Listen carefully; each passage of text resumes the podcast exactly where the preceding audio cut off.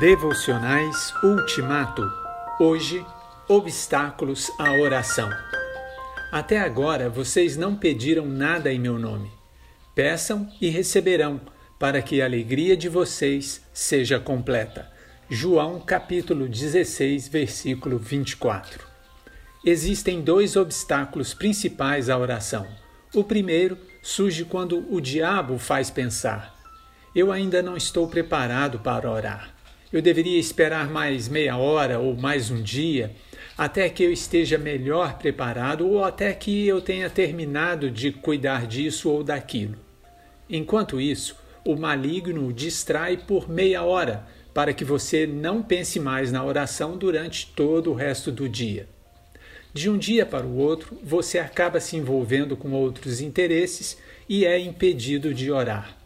Este obstáculo, tão comum, mostra quão malicioso é o maligno ao tentar nos enganar. Frequentemente, ele tenta fazer isso comigo. O segundo obstáculo surge quando perguntamos a nós mesmos: Como você pode orar a Deus e fazer a oração do Pai Nosso?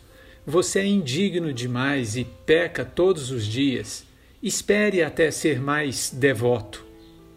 Mesmo que você esteja com disposição para orar agora, deve esperar até que tenha confessado seu pecado e participado da ceia do Senhor, para que então você possa orar mais fervorosamente e possa se aproximar de Deus com confiança.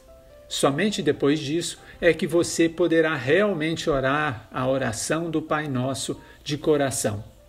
Esse obstáculo é sério e nos esmaga como se fosse uma enorme pedra.